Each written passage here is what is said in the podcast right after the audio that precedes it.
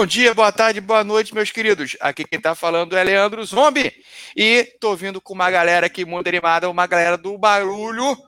Karen Lopes, minha digníssima, lá do Tem Tabuleiro. Olá. Tudo bom, amor? Só não tô muito animada nem do barulho, né? Porque você começou a ouvir, tipo, olá, a galera do barulho, e eu tô aqui assim. Uhum. A gente puxa, né? A gente uhum. Né? E para carregar a gente nas costas, meu querido Paulo, lá do Covil. Fala, querido.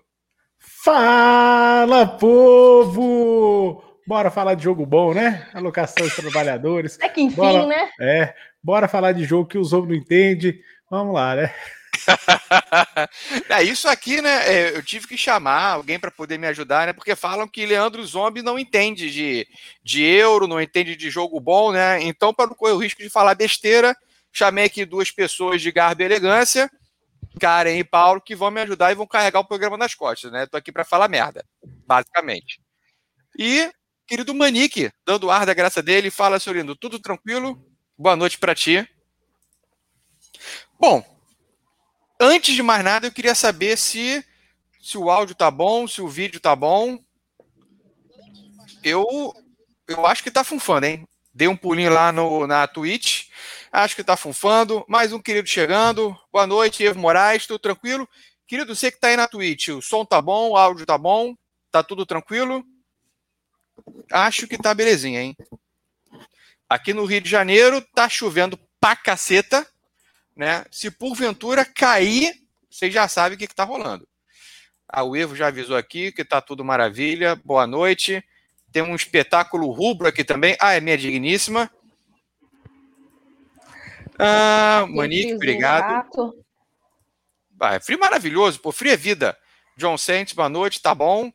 Então, tranquilo, galera. Já que tá tudo bom, tá tudo bem, hoje vamos falar então sobre worker placement. Vamos falar sobre jogos de alocação de trabalhadores, né? Não, pera. Evo falou que também tá chovendo pra cacete. Cara, isso é maravilhoso, né? Então, a gente se reuniu e vamos fazer o nosso top 5.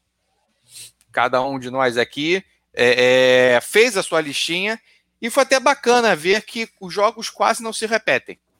Ou seja, mais opção de jogos para vocês e nós temos claramente três perfis diferentes de jogadores aqui, o que vai tornar o bate-papo mais interessante ainda.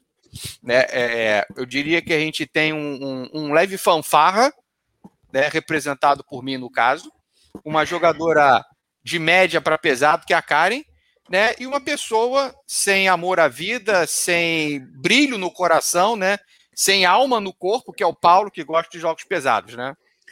Nem tanto, não é tão pesado, mas assim, uma pessoa que tem imaginação, porque eu consigo olhar para o cubinho de madeira ah. branca e imaginar a ovelha no agrícola. Então, imaginação não falta. Cara, eu ia até concordar contigo. Na hora que você falou em agrícola, sabe, tua argumentação já, já, já foi pro nada. Eu tô bem curiosa porque eu não vi as outras listas. Eu não vi a lista do Zombie, não vi a lista do Paulo. Então eu tô realmente muito curiosa. Eu sei que três dos meus jogos estão na lista do Paulo, é isso? Não, dois. Dois dos seus dois jogos. Dois dos meus jogos estão na lista do Paulo. E um jogo meu tá na sua lista, é isso? É isso aí. De resto, tá tudo diferente. Eu não tenho nenhum jogo na lista do Paulo e vice-versa. Óbvio, mas isso, isso eu imaginava. É, eu também já imaginava, né? Te, teve um que eu quase coloquei, só que aí eu passei adiante outros, que se eu fosse um top 10, com certeza ia rolar mais jogos iguais. Hum. E se Bom, eu fosse um peixinho, soubesse nadar, eu tirava a Juliana do fundo do mar. É. Ok. Vamos lá então, galera. Porque a gente tem que tentar fazer isso aqui em até uma hora e meia, porque senão eu vou ter que cortar isso aqui em duas partes, porque temos limitação lá no Ludopedia, né? Para fazer isso aqui um podcast. Olha aí, eu tenho dica, tá? De como resolver isso. Qual a dica? Olha aí. Pode? Fala depois, fala agora? Porque comigo tem disso. Não, fala depois, Paulo. Fala depois, agora. então? Então depois fala. É que o zombie é assim, ele, ele é esculachado, né? Eu tenho dica para resolver isso. Então fala agora, fala agora, fala agora. É porque assim, a gente lá no Nordcast, a gente tem podcast de três horas e a gente consegue encaixar lá na, na, na Ludopédia sem dividir. Porra, depois você vai me passar esse bisuzinho aí, Porque eu tenho que ficar pedindo para a galera até que eu torrei a paciência. Eu falei, cara, eu passo a faca meio mesmo, corto em dois, é isso aí. E vamos que vamos. Uh, Baby Shark já está aqui. Fala, senhorinho do Trubon. O que vier aqui já vai direto para minha lista de desejo. Beleza? Muito obrigado Será? pela. É, vamos ver. Tem coisa que é difícil de ser encontrada. J. Nóbrega também está aqui. Fala, querido. Tudo tranquilo? Bom, sem mais delongas, amor, Oi. quer começar então você? Abrindo tá aqui. Quando você fala o amor, eu quase respondi. fiquei, fiquei meio na dúvida, falei, se fala ou não fala, vou, vou, vou ficar quieto. Tá, vou esperar é, a é. confirmação. Deixa, de, deixa eu colocar então. É, minha desculpa social, você pode começar? Desculpa social teu ovo. desculpa social. A mãe, mais uma... mãe dos meus filhotes. É, vamos lá. Baby Shark já começou, 27 confia. 27 que. Vamos lá, meu número 5 é um jogo recente, até que foi recentemente lançado aqui no Brasil. É, o Little Town foi trazido para cá pela Buró, se eu não me engano. Isso. Ele é um jogo de city building, né? É, você está ali construindo a sua cidadezinha. E ele é um tile placement e worker placement. É um jogo bem interessante porque você é um é um arquiteto, né, que está mandando lá os seus trabalhadores para a cidadezinha para coletar recursos e, e dinheiro e para construir os seus para construir os seus os seus você desenvolver é, seus locais é para desenvolver a cidade e, e é bem interessante a forma que os trabalhadores desenvolvem, né? Você não constrói os tiles no local que coloca o trabalhador, você constrói, é, você coloca o tile, co coloca o tile e o trabalhador ativa os tiles que estão em volta dele. Eu achei uhum. bem interessante a forma que o trabalhador atua nesse jogo. É, a princípio, né, de primeira, quando você vai jogar, quando monta o jogo no, na mesa, é, parece um jogo simples, mas ele não é. é. Eu gostei da maneira que os objetivos se correlacionam com, com os tiles, né? Até alguns objetivos eles precisam ser retirados no jogo se certos tiles não estão na mesa. Porque eles não podem é, ser alcançados, né? Porque eles acabam não podendo ser realizados, pois é. é eu gostei bastante, gosto bastante, né, do, do desse tipo de jogo de, de formação de, de cidades, vocês vão ver isso até na minha, na minha, na minha lista. E eu acho ele bem, bem divertido, funciona para duas, a partir de duas pessoas, é, é um critério para mim que o jogo funcione para dois jogadores, porque aqui em casa isso é primordial, tem sido primordial na, na pandemia, principalmente. O jogo tem que rodar para dois, então ele uhum. funciona em dois é, funciona bem. E fica uma gracinha na mesa, vocês estão vendo as imagens dele que o zombie está passando aí. E parece um jogo simples, mas não é, porque tem bastante. Tem, tem muitos elementos e tem bastante formas de, de pontuar com, com os elementos, os recursos que você vai pegando na mesa, enfim. É, dos jogos de cidadezinha, é, eu acho um, um, uma entrada interessante. Eu gostei bastante de como ele funciona é, é aquele tipo de jogo que a gente fala que é simples sem ser simplório, né?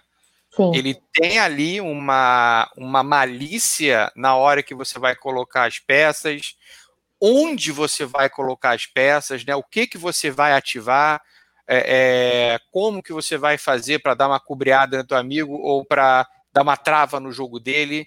Uhum. É, eu percebi que eu sou muito garoto jogando isso, né? Porque a Karen ela conseguiu me dar uma lavada.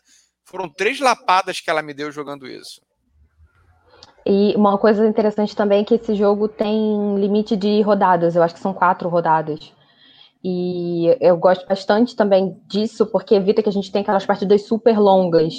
É, então, isso para jogadores iniciantes também pode ser um atrativo, né? Além, além do tema ser amigável, do, do do tabuleiro não ser aquele tabuleiro cheio de elementos, é, ele também é um jogo de tempo limitado, né? Não é um jogo que vai se estender por horas e horas. E é super bonitinho, gente, olha só. Paulo, você teve a, a oportunidade de jogar também o Town? Tive sim, um jogo muito bonito, como vocês já disseram, né? Componentes aí de extrema qualidade, mas ele tem um defeito que para mim é muito grave. Hum. Ele não tem a pecinha azul. Você não tem um azul, eu jogo de azul, e aí quando eu vou jogar tem que ficar lá, ou no roxo, ou no laranja. Isso me incomoda um pouco. Eu, eu e a Karina até fizemos um gameplay dele, tirando a parte do azul. O jogo é muito bom. É um jogo de regras simples que você consegue explicar em poucos minutos, mas você vai jogar uma, duas, três vezes. Trocou as construções disponíveis, o jogo muda bastante. Então, mais que recomendado aí. Bem bacana, né? Bem gostoso de jogar. Bom, já começamos bem, né? Com altas indicações já no quinto lugar. É, Paulo, embala você então, meu querido. Fala qual é a tua, o teu quinto lugar, tua primeira indicação da noite. Bom, antes de eu falar o meu quinto lugar, eu quero falar um pouquinho sobre o meu critério. Porque disseram aí que tem que ter critério, okay. então eu coloquei um. Eu coloquei como critério os jogos de alocação da maneira mais clássica. Eu não fui para nenhum derivado, nenhum alocação de dados ou outro tipo de alocação, não. É alocação de trabalhadores da maneira mais simples, da maneira mais direta em relação a, a mecânica. E uhum. fiquei muito na dúvida no quinto lugar. Eu fiquei dividido entre o Stone Age, que para mim é um excelente é, jogo de alocação de entrada. Aí eu dei, dei até olé no zombie, né? que ele colocou a imagem já dando spoiler. Mas eu fiquei eu lá pensei dividido. que Pensei que tu já fosse emendar agora, já me deu um drible de dedo. É. E com certeza o Stone Age estaria no meu top 10, mas no quinto lugar eu quis colocar um jogo de alocação leve. E entre Stone Age e o que eu escolhi, que é o Lords of Waterdeep, o Walter Deep, né? O Walter Profundo, eu fiquei com o Walter Profundo. Por quê? Porque o tema me atrai mais. Claro que o tema é colado com cuspe. Você quiser trocar ali o tema de D&D e colocar uma fazendinha na qual o mago é uma beterraba que o guerreiro é uma cenoura, vai funcionar da mesma forma. Mas o tema me atrai, que é o tema de Dungeons Dragons. Os lords de Águas Profundas, né, de Walter Deep, eu não vou conseguir pronunciar não, tá? A cidadezinha do Walter lá. Eles são muito presentes no RPG, eu já joguei muito o RPG de Dungeons Dragons, então eram figuras recorrentes nas minhas campanhas, e no jogo você recebe um lord, e assim como no RPG, o Lords ele é secreto. São os Lords secretos da cidade de Águas Profundas. E é um jogo de alocação simples. Você vai recrutando através dos seus agentes, que são os trabalhadores, você vai recrutando os aventureiros, guerreiros, magos, clérigos, ladrões e vai cumprindo aventuras, quests. É um jogo que você só encontra em inglês em qualquer lugar do mundo, porque uhum. a Wizard nesse jogo tem a política de nunca traduzir mas a minha cópia, por exemplo, eu imprimi os Pestchaps, pronúncia não é comigo, tá? E coloquei em todas as cartas, então tá tudo em português, tudo certinho, imprimi o manual em português e dei um upgrade aí nos cubinhos. Apesar de eu amar o cubinho, eu coloquei os meeples de é tipo um acrílico de plástico colorido na forma dos uhum. aventureiros, que deixa o jogo mais bonitinho. E esse também é um jogo que durante. Ah, então, então, você trocou os cubinhos, né? Troquei. Foi um, um momento uhum. de vacilo moral. Né? Eu tava começando o hobby. Aí eu fiz uhum. essa loucura. E sabe o claro. que é pior? Isso aqui eu nunca contei em lugar nenhum. Uma das cores de cubinho de madeira eu não tenho mais. Porque um é. amigo meu queria os cubinhos para poder jogar o Smash Up que ele comprou, uhum. que ele imprimiu as bases. E eu passei um jogo de cubinho de madeira pro guerreiro. Coisa, gente, que eu não recomendo para ninguém. Cubinho de madeira você não dá para ninguém. Você dá cubinho de plástico. Você conta depois para comprar. Esse Exatamente. de madeira, eu não vou achar nunca mais. Então, se um dia eu falar, vou jogar o, o jogo do Walter Profundo com cubinho de madeira, nunca mais vou poder. Agora, só com os meeples lá, bonitinhos, tá? Na forma dos aventureiros. Coisa linda. E, e esse é o jogo que na pandemia eu joguei uma partida online com o Renato. E foi partida que eu vi um guerreiro mais chorar na vida. E olha que eu já joguei com o Fel. O Renato reclamava de tudo, chorava de tudo e perdeu com tranquilidade. chegou ao ponto do pessoal do chat pedir para ele dar uma maneirada, porque tava sobressaído demais o choro, tava um choro muito sofrido.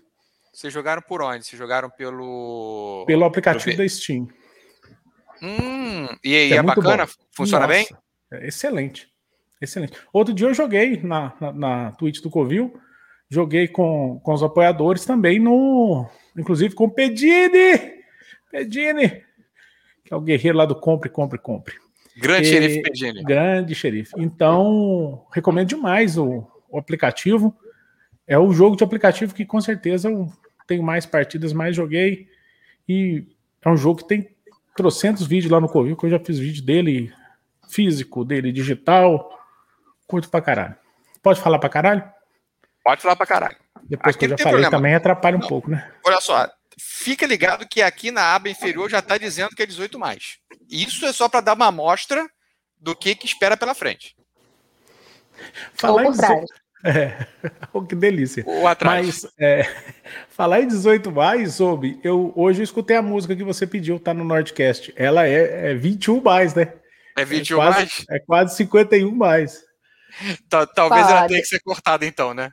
Dê um trocado pro seu bruxo. Isso, só é. que não oh, trocado. Abundante. ah, não é trocado, é uma sentada, né? Uma é uma sentada, sentada pro seu bruxo. Se Mas não vai ser quiserem... cortado, não. Cara, se, se for ficar ruim, a gente escolhe outra música. Aí é com o Fábio. Por mim, eu, pro meu critério, passou. Não tem limite. Olha lá, João Nóbrega aqui, parafraseando uma frase que eu gosto muito. Quem tem limite é município. Concordo muito. É, sim, Baby Shark, aqui 18 mais, sempre foi. E muitas pessoas chegando aqui agora, boa noite para todo mundo, queridos. E eu tô vendo o pessoal bem assim, é, é, estarrecido com Paulo tem critério, que coisa rara. E. Olha que absurdo, hein? Senhor Luiz falando no canal dos outros, o Paulo tem critério, que gentileza. tem que ter, né? tem que ter. É porque critério no canal dos outros é refresco. Mozinho, você já jogou o Lords of Waterdeep, ou Senhores de Profundágua? Nunca joguei, não gosto do tema uhum. e não pretendo jogar. Ok. não, ué, tudo bem, cara.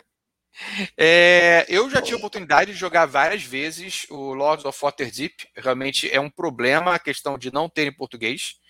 Tá? É, Baby Shark assim, ficou estabelecido né, com a. Como é que eu posso falar? O jeito direto né, e claro da Kari. Carajo, né? Exatamente. Eu gosto do jogo, eu acho ele muito legal. E eu tava até, antes da gente começar a live, eu falado: se fosse uma lista maior, tipo top 10, com certeza o Lords of Waterdeep estaria na, na minha lista. Baby Shark, é gosto é que nem cu, cara. Cada um tem o seu. Tá? Você falou que ficou na dúvida se coloca na sua lista de desejo ou não. Aí vai de cada um, cara. Tá? Eu realmente, eu acho ele um jogo bem legal. Eu acho ele um jogo bem gostoso. É... Tem que fazer um pouco né, de, de, de exercício para você entrar no mundo, de ver que aqueles cubinhos, na verdade, são aventureiros, é, é tudo isso, né? Mas se você conseguir abstrair isso, cara, é bem bacana, o jogo é muito legal, eu gosto da maneira como ele funciona. Eu só não tive a possibilidade de jogar a expansão. Você conheceu a expansão, Paulo? Conheço a expansão, tenho ela, e a expansão acrescenta a corrupção. Você tem locais de alocação que vão te render mais coisa, que são mais fortes, mas eles também vão te dar um recurso que é a corrupção. E essa corrupção, de acordo com o número de corrupção em jogo, no final, vai te gerar uma penalidade. E tem lords novos, inclusive. A expansão, ele tem uns lords bem ruim, ou bem bosta também, se quiser falar. E o que, que acontece? O pessoal criou variantes desses lords mais equilibradas, no, no uhum. qual você consegue ganhar com eles. Então, tem também no Doped essa, essas variantes. Eu até imprimi o oficial e a variante e uso a variante, porque tem uns lords lá que é, que é bem ruim mesmo. Ok, beleza. É, bom, eu agora seria o quinto, o meu, a minha opção, o meu quinto lugar. Só que o meu quinto lugar ele está mais lá em cima na cotação da Karen. Então, eu não vou falar o meu quinto lugar agora, ok? E eu vou passar direto para o meu quarto lugar, tá? Que é um jogo que eu gosto muito. Eu acho que foi, né? Gosto muito, óbvio, senão não estaria aqui.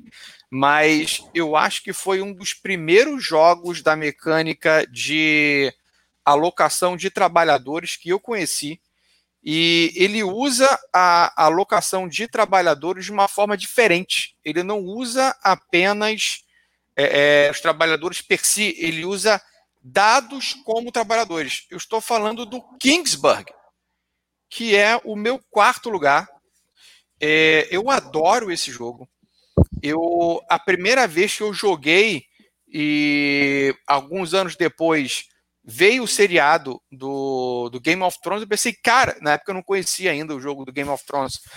Eu pensei, cara, mas isso aqui é muito Game of Thrones, você tentando ali é, é, influenciar as pessoas, você programar para você mandar guerreiros para você combater o grande mal que vai assolar a sua terra, a maneira como os dados eram utilizados, a questão de você é, cubrear o, o, os seus uh, adversários, de você ver o que, que os resultados saíram, porque você só pode fazer uma alocação se alguém for num determinado conselheiro ou no rei ou na rainha, ninguém pode ir.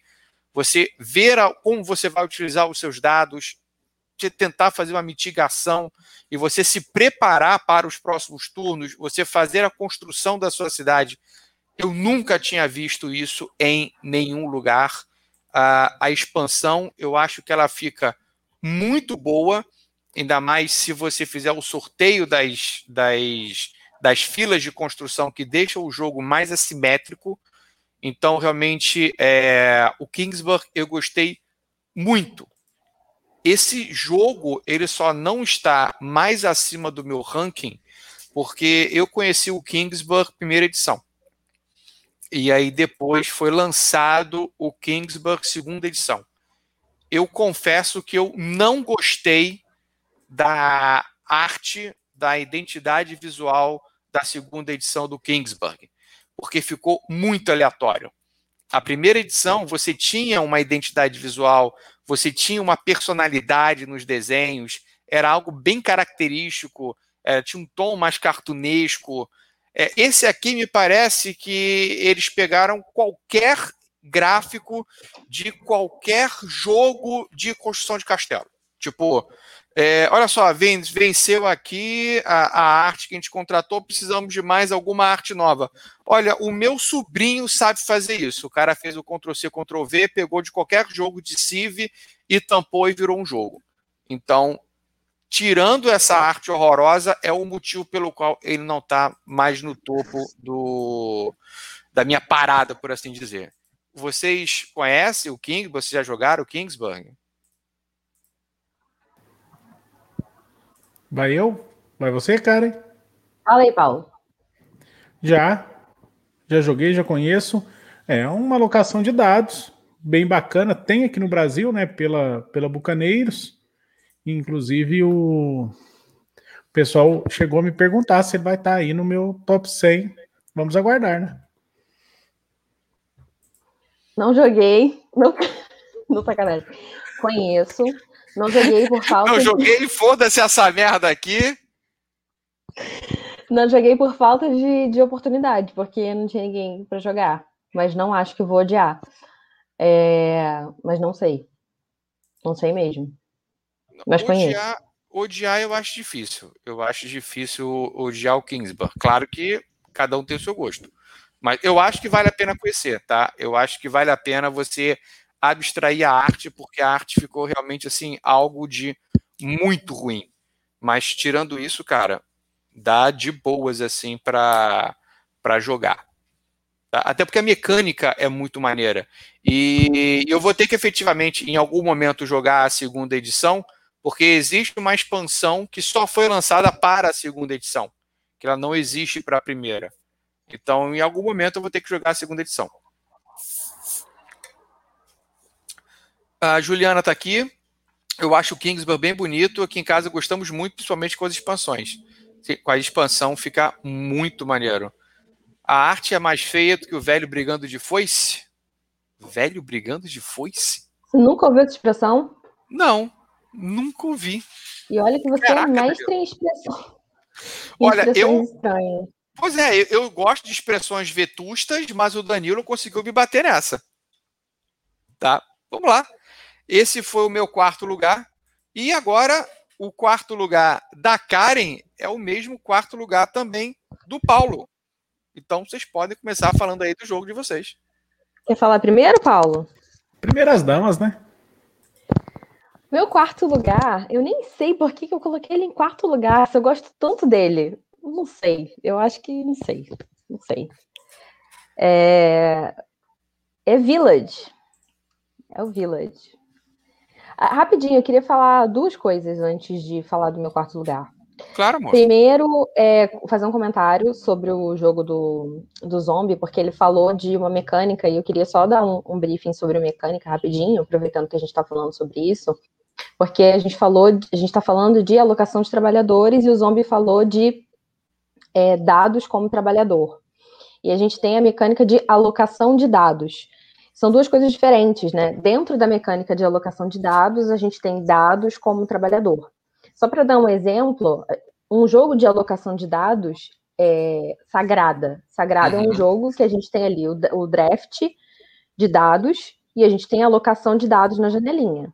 Se eu estiver falando besteira, por favor, me corrijam, tá? Mas de acordo com os meus estudos, é isso aí.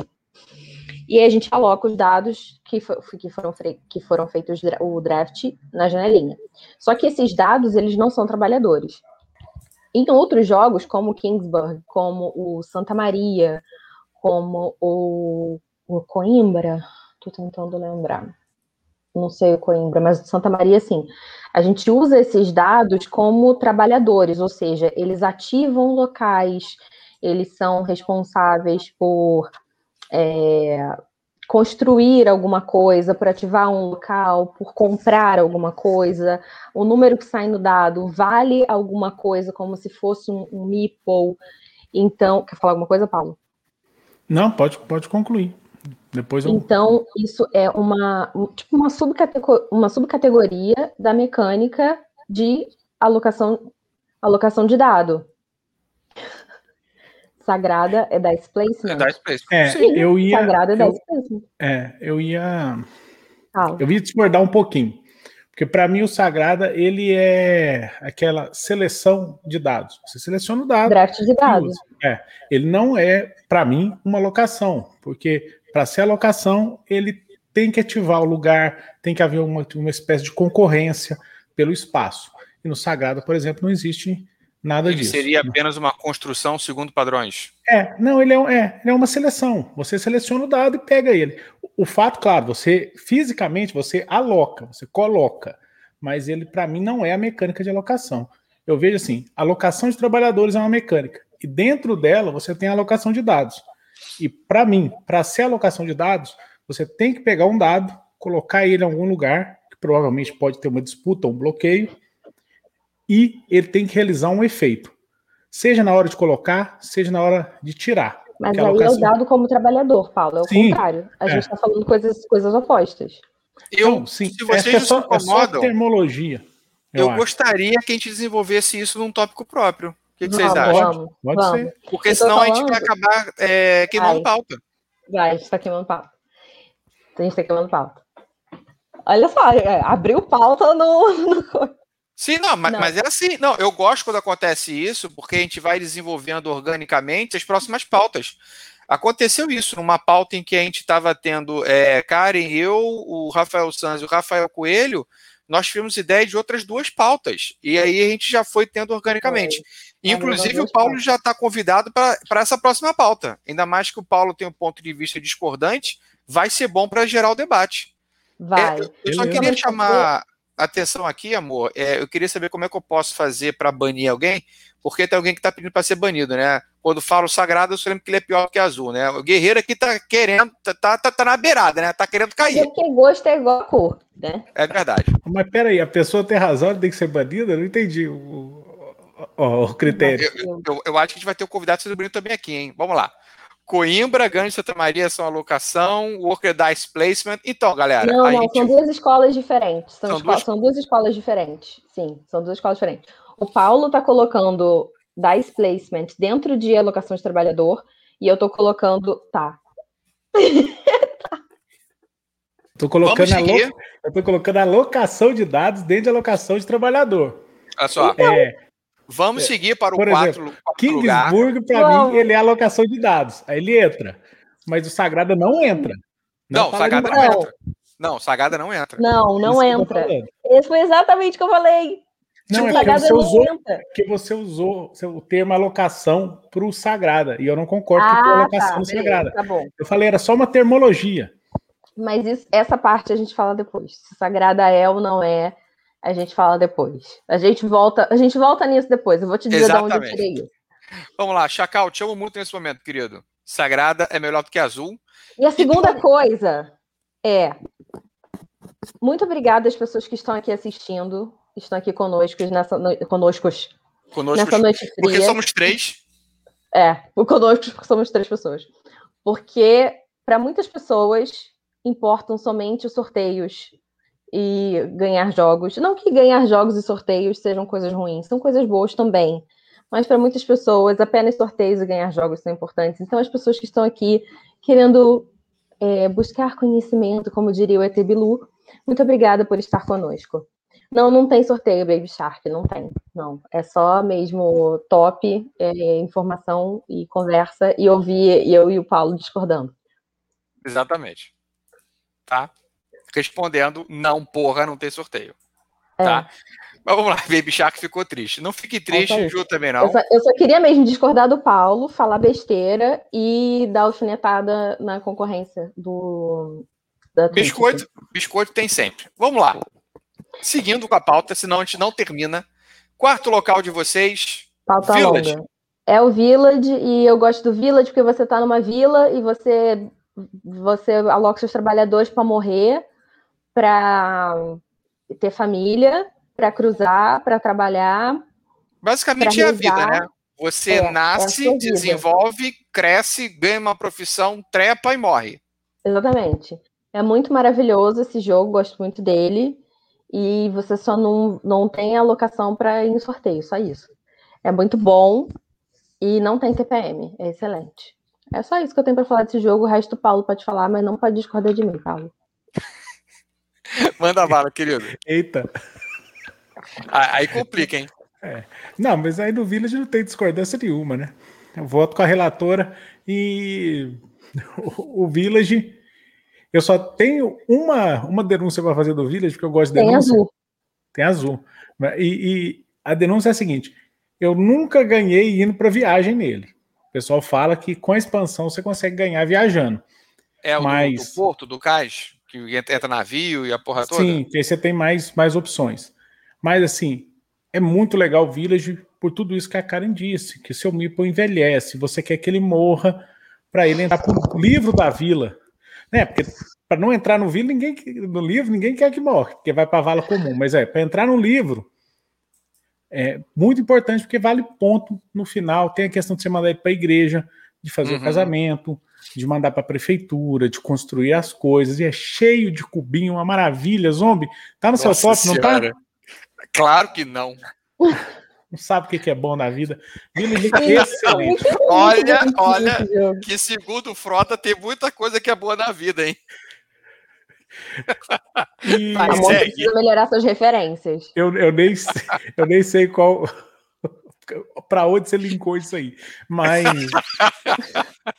Village foi lançado no Brasil pela, pela ah. Fire On Board, que pegou fogo, que não existe mais, e a gente fica aguardando que uma editora volte a trazer o Village, porque o Brasil merece um jogão desse aqui. Você ainda tem, Paulo? Tem, tem, não vendo. Tá dentro do forno? tá, tá guardado ali do lado do forno. No armário debaixo do forno, tá lá. Bom que a Kate não mofa. A gente pode, quando, gente, quando estivermos lá, amor, a gente pode conhecer. Quer dizer, jogar não, de novo, né? conheço, né? Eu, eu, eu, eu não tô tirando a opinião do cu, não. Já joguei não, várias vezes. Que bola eu tinha, fora. Eu perdi no eu, divórcio. Não, o, o, o Village eu quase não conheço, desculpa. É, eu joguei uma vez só. E aí eu fiquei querendo. Grande coisa que me disseram do Village é a parte de você desenvolver, matar a galera, levar para a próxima. E eu não sei, não não não conseguiu. A sacada me... tá em se programar, zombie. É, aí, morrer aí na hora que você quer. Então, né? Aí esse negócio de programação a longo prazo já não é comigo. Cara, é o tipo de jogo que é bom para pessoas com intenções suicidas. É por isso que funciona comigo. Você programa para quando você, você quer morrer. Ok. Isso foi muito específico, querida. Tá tudo bem? Tá, já conversei com a psiquiatra hoje. Ah, então beleza. Então show.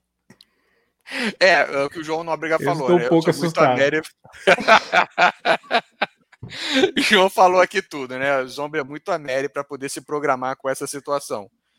Realmente. Você se programa Bom, pro dado, né? Eu vou, preciso rolar o dado e tirar três seis. Aí você vai e se tira um, um, um e ele cai o cu da bunda, né? Amor, seguindo com a pauta, quer falar o teu terceiro? Isso me lembra os homens tentando se programar para o próximo jogo da minha lista, que é o Stone Age. Os homens se programando para esse jogo, gente. No, nos Olimpíadas do Covil foi a coisa mais bonitinha, porque ele falava assim: não, agora eu tenho que tirar tanto no dado. É. E o dado dele saía todo errado, não saía os números que ele precisava. E ele ficava muito. Não, não, não falou o quarto do Paulo, não? O quarto Village. do Paulo é o Village. É o Village. Vocês dois, mas eu falei, vocês dois tiveram a mesma escolha do quarto Sim. lugar. É o Baby Shark tá perguntando aqui que não tá prestando atenção. Bu! Bola fora, Baby Shark. Bu! Gente. Continua, amor. Continua falando. E o, o zombie tentando, tadinho, jogar o Stone Age foi tentando né, prever o que, que ia sair no dado e claramente não dando certo. Foi muito triste. Stone Age, inclusive, que vai ter um relançamento aqui no Brasil. É, relançamento, Isso. não, como é que é o nome que chama? Nova tiragem, né? Reprint, é. E tá custando um olho da sua cara.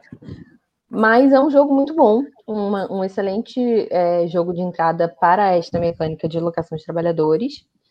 É, uhum. é um jogo que tem site collection e tem também rolagem de dados para definir algumas para definir algumas algumas coletas de recursos. Eu gosto bastante, pessoalmente. Você coloca lá os seus trabalhadores nos locais do tabuleiro para conseguir recurso, para conseguir comida. Tem umas estratégias, é, como a estratégia da fome, por exemplo, para tentar ganhar o jogo, que é uma estratégia possível, que não deveria poder ser usada em campeonatos, inclusive. É, fica aqui a denúncia. É, mas é muito, é muito bom. Eu gosto bastante. Você tem lá, acho que são 10 trabalhadores, né? Pra, com, com até 10, né? Com quatro jogadores. Uhum. É, funciona, roda muito bem em dois também, que também é um critério para mim. Ah, sobre o Village, ele também roda muito bem em dois, que também é um, é um dos critérios que principal, é o principal critério que eu estou usando para os jogos que eu, que eu escolhi na minha lista. E é isso. Eu acho que é um jogo que, que funciona muito bem para primeiro, para iniciantes. É, é, também é um critério que eu estou usando. Excelente gateway, né? Uhum.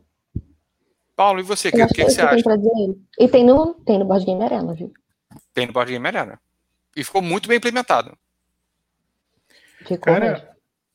Stone Age é um jogo fantástico de alocações de trabalhadores. Tanto é que eu quase coloquei aí no top 5, tudo porque ele é bom para quem está começando, mas quem já está há anos no hobby vai jogar, vai curtir, quem gosta de um euro, quem gosta de alocação. Então ele é aquele tipo de jogo que serve para praticamente todo tipo de jogador, né? Se gosta de euro, seja leve, seja médio, seja pesado, você vai jogar o Stone Age e vai se divertir. Tem muita estratégia, muita variação, apesar de não ter regras complicadíssimas, né? Ele é até bem simples de explicar. É referência, sem sombra de dúvida. E também as, expansões dão um charme muito grande para ele. A gente jogou tanto com a expansão do, do, do décimo aniversário, jogamos com a expansão do inverno, jogamos com a expansão dos animais. Ele, cada coisinha que você adiciona deixa ele com uma diferença do, da, da partida anterior, é, um, aumenta a, a quantidade de pontos dos jogadores e, no final, enfim. É bem legal, bem legal mesmo. É, eu acho para quem, quem já jogou muito Stone Age, quer alguma variação, tenta ver a edição de 10 anos de aniversário, né, que ele acrescenta alguns elementos a mais, como a Karen acabou de falar. É, eu só acho um pouco complicado, eu estava até conversando isso com a Karen, acho que foi ontem ou anteontem, amor, sobre a questão do preço pelo qual foi lançado, foi relançado o Stone Age aqui. Né, o preço está 500 reais. É, eu acho complicado você colocar um preço desse num jogo de entrada. A pessoa tá entrando no hobby agora, vai jogar o Stone Age. Caralho, que jogo foda. Quanto é que tá? Eu quero comprar. Tá 500 reais. Porra, o hobby é isso? Não sei os motivos pelos quais é, levaram a Devir a, a tampar 500 reais no, no jogo do Stone Age. E, inclusive, na live que Paulo e eu fizemos com o Pikachu na terça-feira, a gente até falou, porra, você pagar 500 reais no Stone Age, tampa mais 100 reais e você compra o Arnak, cara. Entendeu? Então, achei um pouco assim, meio dispare a questão do novo preço. Mas, enfim. Arnak que tá vendendo pra caralho, né? Arnak não tá na minha lista, mas eu acho que a gente devia falar dele no final. O, o Arnak, ele. Eu totalmente esqueci do Arnak minha lista teria. Eu não esqueci, não. Eu não esqueci. esqueci. A gente pode falar dele agora. Vamos falar é. dele agora? Ele não tá na minha lista porque ele é um pato. Tá? Ah, entendi. Para mim, é, é, ele é um pato. Ele, ele tem alocação de trabalhadores, ele tem set collection, ele tem, ele tem tudo. E para mim, ele tem, ele tem tanto de tudo que ele não é nada. Ele não é, ele não tem é, forte nenhuma das mecânicas. Nenhuma das mecânicas nele é predominante, na minha opinião. Hum. É, a alocação de trabalhadores dele é muito fraca, na minha opinião. Eu acho que tinha até que ser mais forte. A gente já teve essa discussão aqui jogando ele. É, a gente pode até falar mais disso depois, é outra pauta, né, uhum. né? Que a gente falou que eu ia fazer, eu ia fazer review dele. Eu acho que tinha que ter mais movimento do, dos trabalhadores e tal é, é pouco. A, a, alocação de, trabalhador de, de, trabalhadores dele é pouca. Eu não acho que ele merece estar numa lista de alocação de trabalhadores, porque ele não tem alocação de trabalhadores o suficiente para isso. São só dois, né? Ele, é por isso que ele não está na minha lista. Entendi. Ele é um bom okay. jogo, mas ele não, não é suficiente, não tem alocação de trabalhadores o suficiente. É, apesar de, de não ter deck build suficiente, não ter alocação de trabalhadores suficiente, ainda assim é um jogo que a gente adora. Exatamente. Para mim, ele é um pato. Ele não tem deck building suficiente, não tem alocação de trabalhadores suficiente, não tem. Porra, ele não tem nada suficiente. Que inferno. Eu, eu, eu me de gostar dessa porra desse jogo, porque ele não tem nada o suficiente para mim. Ele é, é todo, co... ele é todo cotoco, sabe? Você gosta odiando, né? Aham. Uhum. Eu odeio gostar desse jogo, mas eu gosto. Se me chamar meia-noite pra uma partida dele, eu vou jogar. Baseado em 7 reais. Paulo também curte Arnak ou também é a mesma Nunca posição? joguei, nunca joguei, mas pelo visto ele é um, um bom jun, um juntado de mecânica, né? No conjunto ele é bom, então. Sim, sim, eu realmente achei muito bom. Inclusive, depois, se você quiser, a gente marca a partida de Arnak pelo BGA. Beleza, vocês me ensinam como é que joga, vou, vou topar com toda certeza. É muita coisa no começo, mas depois que você aprende, você vê que o jogo é mega intuitivo. De boa, vamos embora é tranquilaço. Vamos lá, falar em vambora. Vamos agora pro meu terceiro local. Meu terceiro, terceiro local. Isso, meu terceiro lugar. Local. meu terceiro lugar. A gente vai alocar o seu local. Já fazer uma pequena alocação aqui. Que é o jogo que ganhou minha medalha de bronze é o Euforia. Que é um jogo que eu adoro e faz muito tempo, infelizmente, que ele não vê mesa. Tá? É, é um outro jogo de alocação de trabalhador com utilização de dados enquanto trabalhadores. Tá? É, no Euforia, ele tem a questão da construção de uma cidade totalmente distópica, tá? em que ela é dividida, segregada, na verdade, em várias áreas diferentes. né? E, e, e, você só consegue interagir em determinadas áreas, acessa determinadas áreas. Para você acessar outras áreas da cidade, você tem que utilizar é, é, os caminhos subterrâneos. Então você tem essa segregação, essa diferença. Você tem também é, é, é uma questão de você fazer o metajogo, de você fazer construções de, de locais dentro da cidade em que você depende que outros jogadores participem contigo na construção para você não ir sozinho, alocando os dados. E, e, e, e, na hora que você faz isso, se você puxa uma construção, mas ninguém embarca com você, você fica com um dado preso ali. Então você perde uma ação, é você tentar é, convencer os outros jogadores a irem com você. Agora, ele tem uma questão que para mim eu nunca vi em nenhum outro jogo. O, os dados, né, eles são de 1 a 6 e os pips, né, os pontinhos dos dados, é a quantidade de trabalhadores que você consegue enviar por dado. Você tem um determinado atributo, eu esqueci agora o nome dele, que é o seu nível de controle em cima dos seus trabalhadores. Na hora que você rola os seus dados, se você obtiver um número de trabalhadores acima do seu nível de controle, significa que os seus trabalhadores interagiram entre eles, alcançaram a iluminação, perceberam que estavam sendo explorados e vão se rebelar contra você. E você perde um dado. Então, cara, eu nunca vi isso em nenhum outro jogo. É, é, essa percepção de luta de classe de explorador versus explorado. É, enfim, eu acho o, o Euforia um excelente jogo de alocação de trabalhadores. Fica aqui a minha recomendação, com uma puta história de pano de fundo. Minha medalha de bronze vai para a Euforia. E vocês, o que, que vocês acham, queridos, de Euforia? Tema excelente, visual excelente, tem essa questão aí do, do, do trabalhador que é excelente.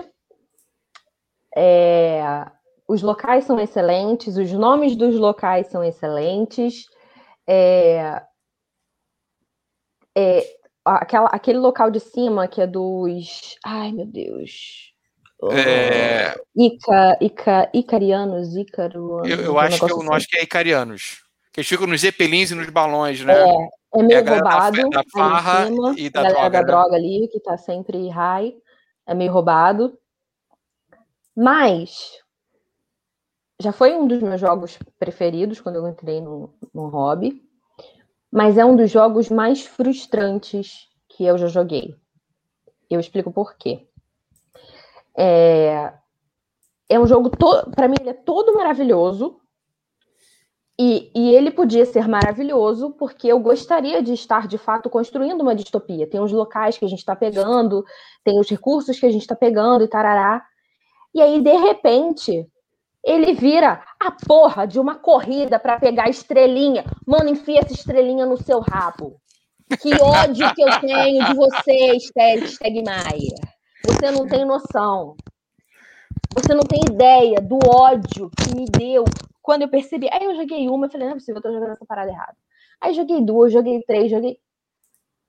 E, e assim, eu, eu, eu tava apaixonada, eu tava alucinada pela ideia do jogo e ele é simplesmente uma corrida para pegar a estrelinha. A ideia do jogo é fabulosa e o jogo é simplesmente uma corrida de quem pega as primeiras 10 estrelas.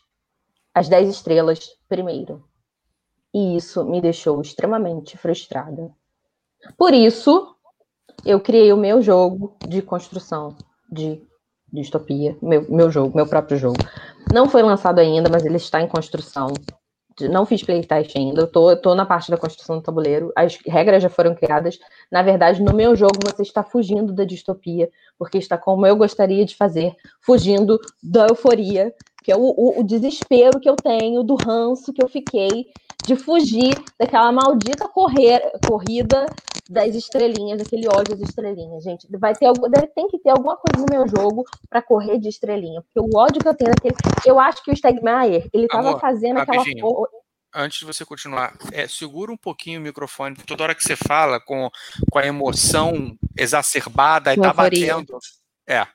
É porque eu Isso. tinha um microfone, sabe, assim, igual o seu, só que o, o nosso gato quebrou.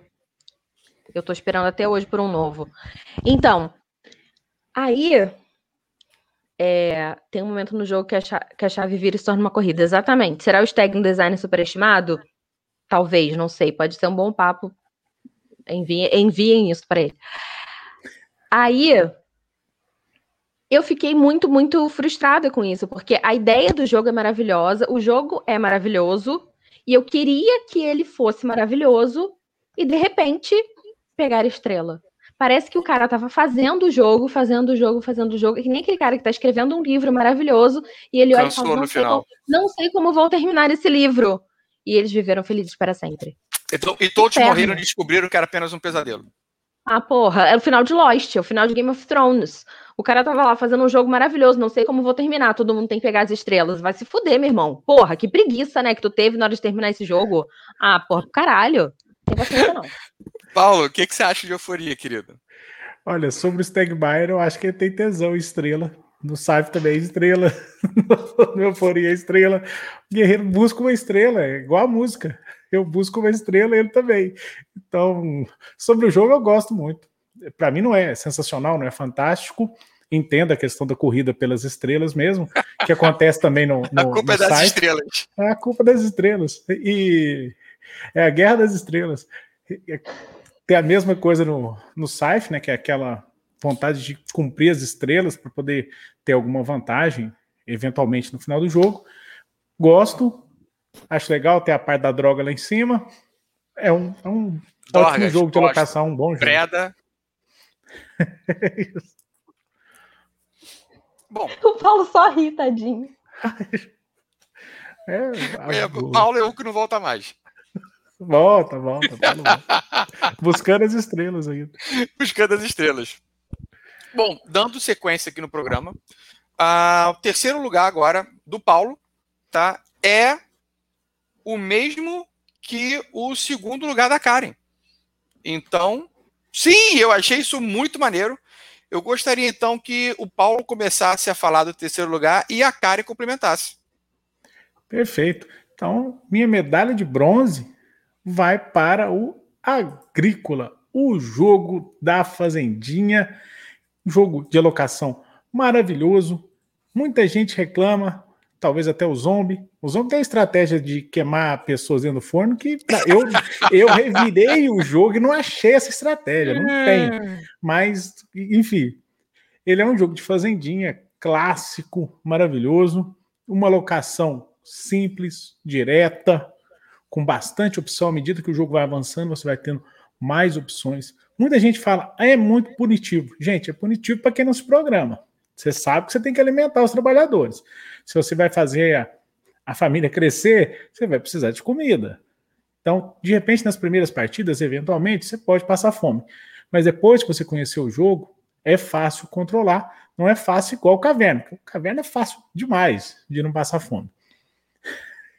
Enfim, agrícola, uma. Bati no microfone pela emoção. Uma obra-prima do UV, excelente. Eu acho que ele faz jogo. isso só para provocar. Excelente jogo de alocação, muito acima da média, muito acima da média. Tem as cartas que mudam bastante o jogo. E tem a questão de você criar seus bichinhos, os bichinhos fazer o cruzo, crescer. É legal, você planta, depois colhe. É uma vida simples. E a versão que a gente tem no Brasil, os cubinhos foram substituídos pelos animiples. São os meeplezinhos de animais que são uma fofura. Então tá aí meu terceiro lugar, fantástico, agrícola. Que é o segundo lugar da Karen. Vai lá, amor, tá contigo. Sim. Olha esse porquinho, cara. Olha esse porquinho. É óbvio que não vê no jogo, né? Porque o jogo, o jogo, o jogo é tão ruim que o pessoal tem que fazer uma porrada de estratégia para tornar o jogo palatável, né? Vai lá, amor. Tá o jogo é muito bom, cara. Colheita Feliz é sensacional. É... Esse jogo é muito bom, eu gosto bastante. É aconteceram algumas revisões ao longo do tempo, né? Tem a versão familiar, digamos assim. Tiraram aquelas cartas mais punitivas, que deixavam o jogo mais pesado, mais longo. É... Tem a versão para dois jogadores, que eu pessoalmente gosto muito. A gente tem aqui em casa. O Zombie joga e gosta, tá? Então, por favor, Sim. menos, sem drama. O, não, o é... Creatures Big and Small é muito gostoso de jogar. Sim, é excelente. Apesar de o Agrícola, é, o Agricolão, ele também funcionar bem para dois jogadores, tá? Fica aí a, o registro, porque ele também funciona. É, é um jogo que eu gosto muito. Uh, é um jogo que, na minha opinião, ele roda muito liso, sabe? É, uma, uma, um outro critério que eu tive foi também a fluidez com que esses jogos funcionam entre os jogadores, e eu acho que é um jogo muito fluido, principalmente quando os jogadores já conhecem. É aquele bate-volta, né? Não é um jogo que tem muito AP, na minha opinião, principalmente quando os jogadores já conhecem o jogo. É, não tem dado, não tem dado na agricolinha, não. Não tem dado quem, na agricolinha. Só quem tem dado aqui em casa sou eu, Baby Shark. Opa, que delícia. É... Cara do Paulo, o Paulo fica sem graça. E deixa eu ver o que mais que eu tenho para falar do agrícola. Eu não sei, eu acho que, que é um clássico e ele tem ele tem porquê, né? Ele tem o porquê ser esse clássico. É um tema que é agradável para as pessoas, para novos jogadores e para antigos jogadores. E o fato dele ser razoavelmente punitivo é o que torna ele agradável para os jogadores mais antigos, que faz ele continuar sendo é, é, rejogável, né? Faz as pessoas terem vontade de jogar ele novamente, né? Aquele desafio, né? Vou jogar de novo para ver quantos pontos eu consigo fazer, quanto mais eu consigo jogar e tal. É, as cartas dão também mais variabilidade no jogo. E é isso. É uma gracinha ver os bichinhos se reproduzindo, enfim, o jogo é graça. Eu acho super legal. É, para ver os animais se reproduzindo, você pode também ver o Animal Planet ou o Discovery Channel. E São eu não acho o jogo difícil como, como as pessoas falam, assim, eu não acho. Não é um jogo difícil de aprender e não é um jogo difícil de ganhar, gente. Não é. Não é difícil de, de, de ser bem sucedido no jogo.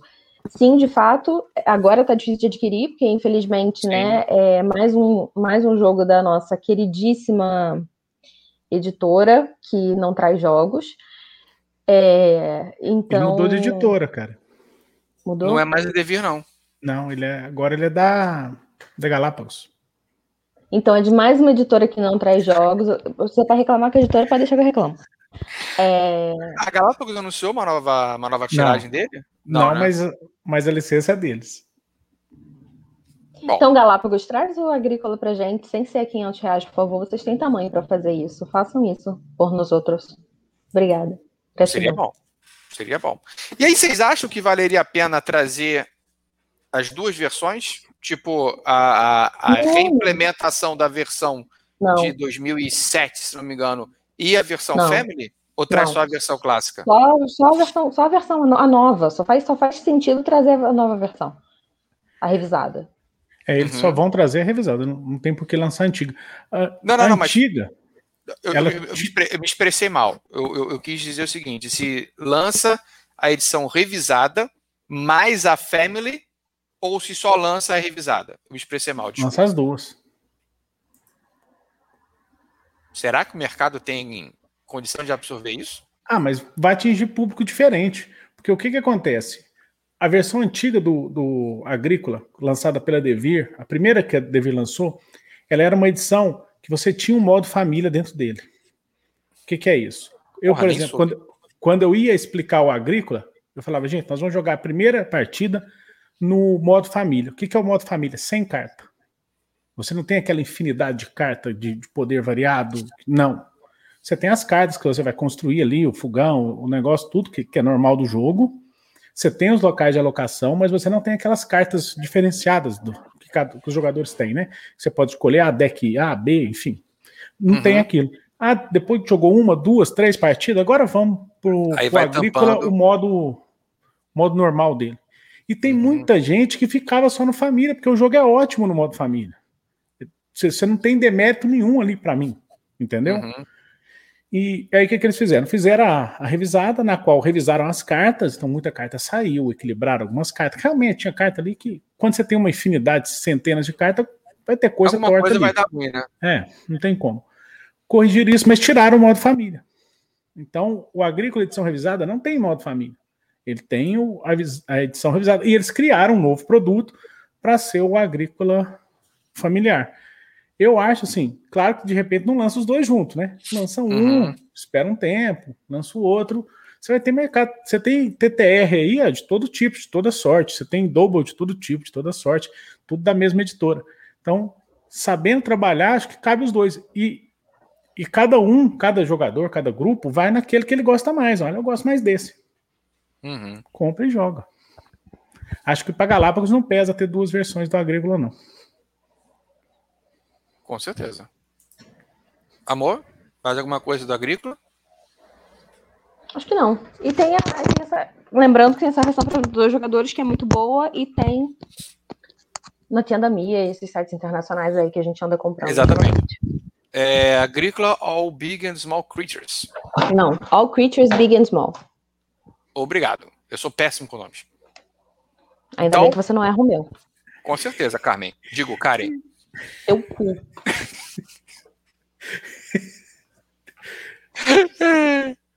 Carmen me pegou desprevenido. É, Para quem de repente for importar também, ia mal agrícola, lá fora foi lançado as miniaturas dos, dos trabalhadores. Se você é igual o zombie, que não consegue olhar para o disco e imaginar um trabalhador, Lá você tem a miniatura mesmo. Você compra o kit da sua cor. Olha, eu quero trabalhador branco. Aí você vai ter lá todos os trabalhadorzinhos, tudo com miniatura, caro, paga diabo. Aí vai ter do azul, do vermelho, tudo separado, tá? Mas aí, Zom, fica essa dica. Eu olho para aquele disco e, me dou por satisfeito. A primeira é um versão do jogo era tudo cubo. Aí falava, não, isso aqui é uma vaquinha. Não, isso aqui é um cavalinho. Não, isso aqui é um porquinho. E isso aqui que é essa porca? Não, não, isso aqui é o meu filho. Quê? Porra, é tudo cubo, cara. Como é que é o meu filho? Mas, mas era de é trabalhador de skin. Meu filho. Porra. Vamos lá, Paulo, me salva, querido. Aproveita o embalo e diz aí qual é o teu segundo lugar, querido. Olha, meu segundo lugar também é do Uvi, é o Kermesse do pai do Thor que aqui no Brasil foi lançado como um banquete Odin. É porque assim, banquete não é coisa que se vê no Brasil. Quermesse você vê. Cara, eu nunca tinha ouvido essa piada, é. né? Odin ninguém conhece, todo mundo conhece o Thor. Então é Quermesse do pai do Thor. É muito mais popular, né? Gente. Caralho, o... muito maravilhoso. O jogo é, é muito bom. É um, para mim é um jogo de alocação de trabalhadores completo existe a crítica, ah, ele tem um caminho certo para a vitória, que é o, o, caminho na qual você vai mandar os seus vikings para outras terras, né? E aí você reduz a quantidade de comida que você tem que pagar a cada rodada, você envia o um navio e ganha ponto para diabo. Só que o que, que acontece? A partir do momento que todo mundo sabe jogar o jogo, esses locais vão começar a ser marcados. E você tem outras maneiras de pontuar que não são tão que não estão tão na cara, porque essa é uma maneira. Não são tão óbvias, né? É, a palavra certa é essa. Não são tão óbvias. Ele tem muita coisa que vai lembrar o Agrícola, ele tem muita coisa que vai lembrar os outros jogos do UV. Para mim, o Banquete Odin, o que, que ele fez? Ele pegou o Patchwork, jogou no litificador, já pegou o Caverna, pegou o Agrícola, bateu e saiu o Banquete Odin. Bateu, espremeu o sumo. falou: agora criei um jogo aqui. Juntei todos os meus jogos, vou criar um só, tá? E é isso. Então, você tem as cartas do Agrícola, você tem a questão da alocação, você tem a questão de tampar o, as suas penalidades. Então, você vai fazer aquele Tetris gostoso. Ele tem a questão da renda, das ilhas. Ele é um jogo que na primeira partida você vai olhar para aquela parte de alocação que tem trinta e tantas opções e falar: caralho, para que lado eu vou? E não vai para lado nenhum, né? Vai dar uma volta. E vai jogar a segunda vez e já vai começar a entender melhor. Na terceira já vai dominando. Então você vai, à medida que vai jogando, o jogo vai crescendo. Tem um modo solo interessante. Tem uma característica que eu acho bacana para quem quer saber sobre a cultura dos vikings, que ele tem um apêndice lá que é só explicando cada item que tem ali, onde isso se encaixa na cultura dos vikings, porque Irado. eu sei que, que tem quem, quem busca tema em euro, né? Vai ali, vai conseguir ver, tem toda essa parte é teórica. Bom, né? É bom, nem, né? que seja, nem que seja para fingir, né? O famoso, porra, me engana que eu gosto, né? Vende para mim que tem um tema. É. Tem a questão de você evoluir os tiles, que de acordo com a cor eles vão se aprimorando. Olha, muito, muito bom. É um jogo aí de médio para pesado, mas à medida que você vai jogando, as regras vão ficando cada vez mais claras e é bem baseado na cultura via que tem o lance das caçadas, das invasões, mas tudo de maneira bem lúdica, bem direta, sem nenhum tipo de conflito, exceto com a, a interação ali na busca pelos espaços de alocação. Que é do pai do Thor, medalha de prata, né? Amor, você já jogou? Não joguei. Banquete Tinha vontade de jogar, mas quando eu vi que ele tem aquele cacetinho do patchwork, eu desisti, porque eu odeio isso. Cacetinho do patchwork. Aquelas paradinhas de encaixar as paradinhas, tipo Tetris. Ah, tá. Parque. Tá, entendi, entendi, entendi. Pegada meio Tetris, né? Não, Tetris é legal e isso é ruim. Ok, ok. O encaixe das peças. Cara, eu eu não conheço. É... Estou disposto para conhecer, óbvio. Sempre vão conhecer jogos novos, até mesmo para poder criticar o UV com propriedade, né? Então. Não, não pode criticar o UV. é, brincadeiras à parte. Realmente eu não tive oportunidade de, de jogar Não pode, porque ele passou fome na infância. Não, só pode. Ele só pode ter passado fome. Isso é memória da fome. E no banquete tem que pagar tem... comida, tá? Porra! tipo, Patchwork também tem isso. Não me lembro. Patchwork, você come os botões. Porra, você devora a linha? Não é possível. Peraí, que botão que você tá falando?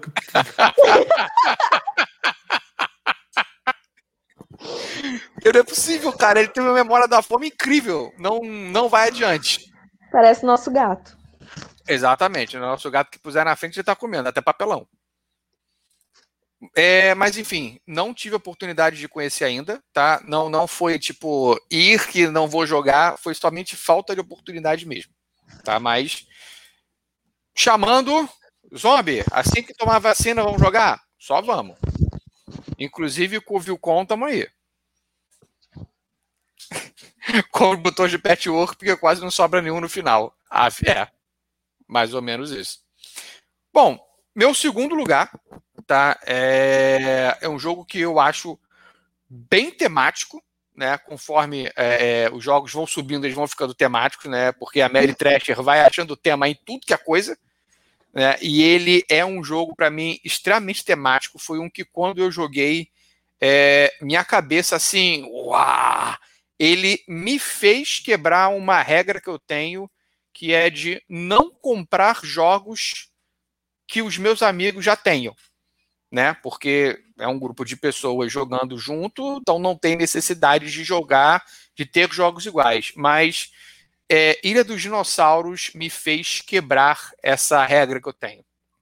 Eu achei o Ilha dos Dinossauros um worker placement extremamente temático. Eu, ele realmente me vendeu a ideia de que você está criando parques é, é, temáticos com os seus amigos, vocês estão competindo para ver quem vai fazer o melhor parque. E aí você tem a área de merchandising, você tem a área de restaurantes, você tem a área de atrações, você tem a área dos dinossauros e você tem que fazer contratação de seguranças para poder controlar os dinossauros, porque você tem é, visitantes que vão entrar no seu parque para gerar renda e eles vão para as atrações, vão pagar pelo ingresso, que vai gerar dinheiro para você, mas você tem que ter segurança para manter tudo sob controle, senão os dinossauros escapam e devoram os seus visitantes, e isso vai fazer você perder ponto. Eu acho no jogo muito bom. A parte gráfica dele eu acho maravilhoso, com esse rosa berrante, essas cores gritantes assim, chamando a atenção. 90. Oi, amor? Bem anos 90. Total, total. E ele teve uma outra expansão, que é Total Liquid, que ele acrescenta os dinossauros é, é, marítimos, né? E ele dá mais, mais elementos para o jogo, aumenta um pouco a dificuldade do jogo, acrescentando muito mais coisa. É, eu gostei tanto, acredito que a Kari também tenha gostado, no caso, não tanto quanto eu, mas já também gostou muito, que a gente comprou o Duelosaur Island, que é um, um Dinosaur Island apenas para dois jogadores. É, aqui no Brasil, o Ilha dos Dinossauros vocês encontram sendo vendido pela MipoBR. O Duelosaur Island você não encontra, se você quiser tem que pedir lá fora. O que, que vocês acham do Ilha dos Dinossauros? Eu gosto bastante. Desculpa, não sei se o Paulo ia falar. Eu gosto bastante do jogo, bastante. É, não tanto quanto o Zombie, mas eu gostei muito.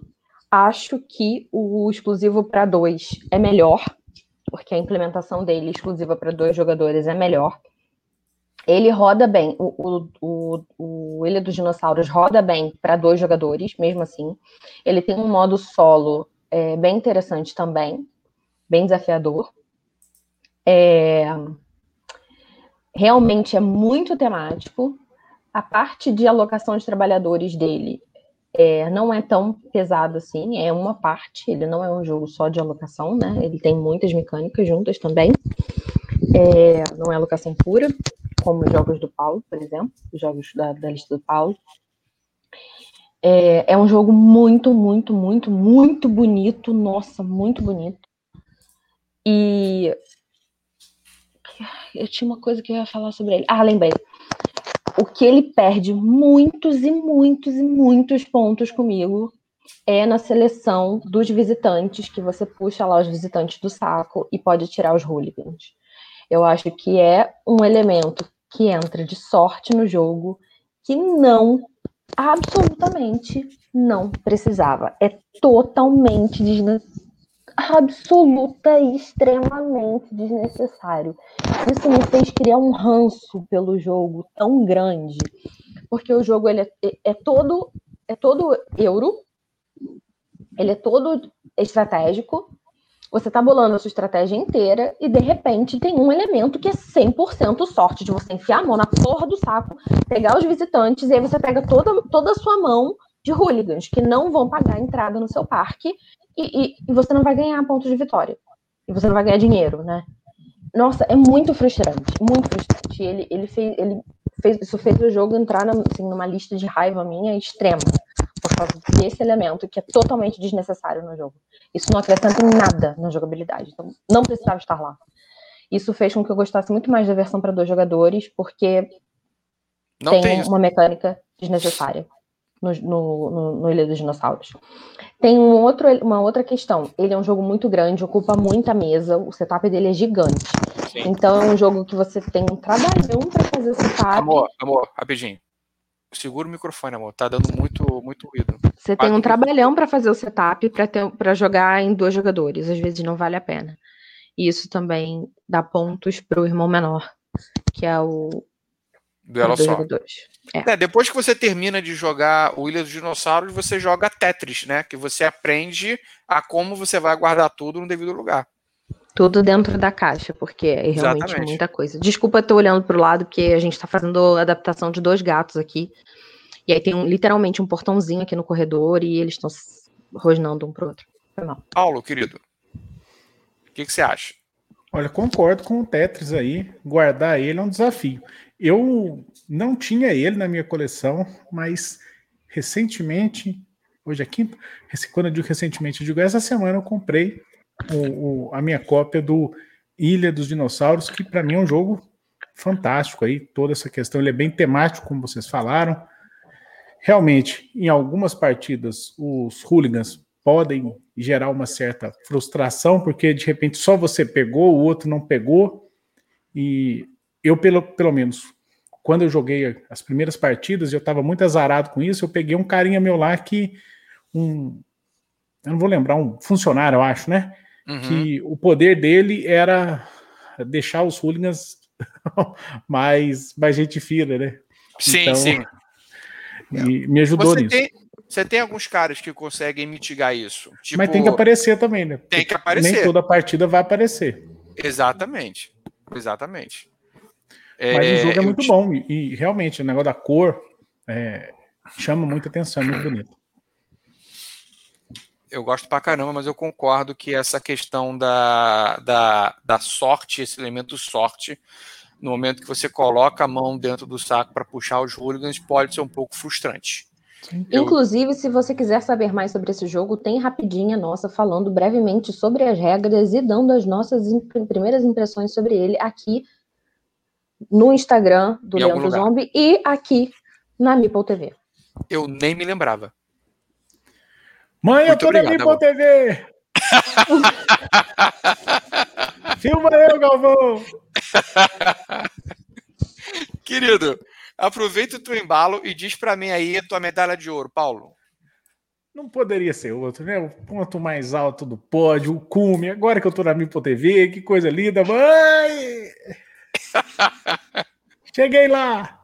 É, número um, medalha de ouro, Rússia, Hale, Rhodes. Inclusive, tá Mentira. tá tendo, é fantástico. Tá tendo torneio lá no Covil dos Jogos, nesse final de semana agora, inclusive. Vai ter a semifinal e vai ter a final, final ao vivo no domingo. Cara, é fantástico. Muita gente fala, Paulo, mas o Rússia é scriptado. E eu digo, não é, você jogou pouco. Quem jogou muito, quem mergulhou no, no jogo, quem realmente é, procurou entender mais as mecânicas, jogar com outros jogadores, com outras estratégias, vai ver que não é scriptado. E eu, que já tomei uma surra, agora não lembro se foi do italiano ou do americano, mas provavelmente em, em momentos separados dos dois, né? Porque assim, eu joguei uma partida pelo BGA, na época eu jogava muito, então meu, ranking, meu ranqueamento dele era, era até mais ou menos. E eu peguei um pessoal muito bom. E eu falei assim: tá entre eu e um cara. Vamos falar com o americano. Tá eu e o americano, ganha é eu e ele. Os outros estão fora. Não vão ganhar. Chegou no final, o italiano, ele fez a mãozinha de coxinha, buscou uns engenheiros, deu umas voltas lá na trilha da indústria e ganhou de mim, que fiquei em segundo, por mais de 100 pontos. Então, ele surpreende a gente na maneira que as pessoas conseguem buscar estratégias inovadoras. Também existe a crítica, falar, ah, Paulo, mas está todo mundo construindo a, as ferrovias da Rússia? Cara, pensa assim, está cada um construindo um projeto. O melhor projeto depois eles vão colocar. E outra coisa, está cada um no mundo paralelo também. Vamos viajar mais então. Se para você o tema tem que ser tão presente, está todo mundo construindo a mesma ferrovia, cada um no seu planeta, no seu universo aí. Cada, é um, um na sua Rússia própria. Isso, cada um na, na Rússia que mais gostar. Ele é um jogo de alocação, no qual você vai alocar, e quando ela aloca, você recebe algum benefício. E, na maioria das vezes, são avanços nos trilhos ou avanços na indústria. Só que os trilhos, eles têm cores. Então, você precisa primeiro avançar o trilho preto, para depois avançar o cinza, para depois avançar o marrom, e por aí vai. Então, você tem que se programar bem ele é um jogo que começa na primeira rodada fazendo pouco ponto, termina na última fazendo mais de 200 pontos, provavelmente. É um jogo que escala, que você tem que se programar. É fantástico. Melhor jogo de alocação de todos os tempos. É Rússia. E alguma editora do Brasil traz o Ultimate Railroads, que é a versão do Rússia, com tudo dentro e mais um pouco. É isso. Nem sabia que havia uma, uma versão Ultimate. Ultimate é, Railroads. É, se lá fora é caro, imagina quando chegar aqui, né? Pois é, vai sair é uns mil contos essa porra, com tudo O valor de preço de um carro. É, uma moto zero quilômetro. Amor, você conhece o Russian, é, o Russian, sei lá? Claro que sim. E aí, Conheço, que que já joguei, gosto muito. Não tá na minha lista porque eu não tenho cacife para colocar esse jogo na minha lista. Mas eu gosto muito e é aquela história, né?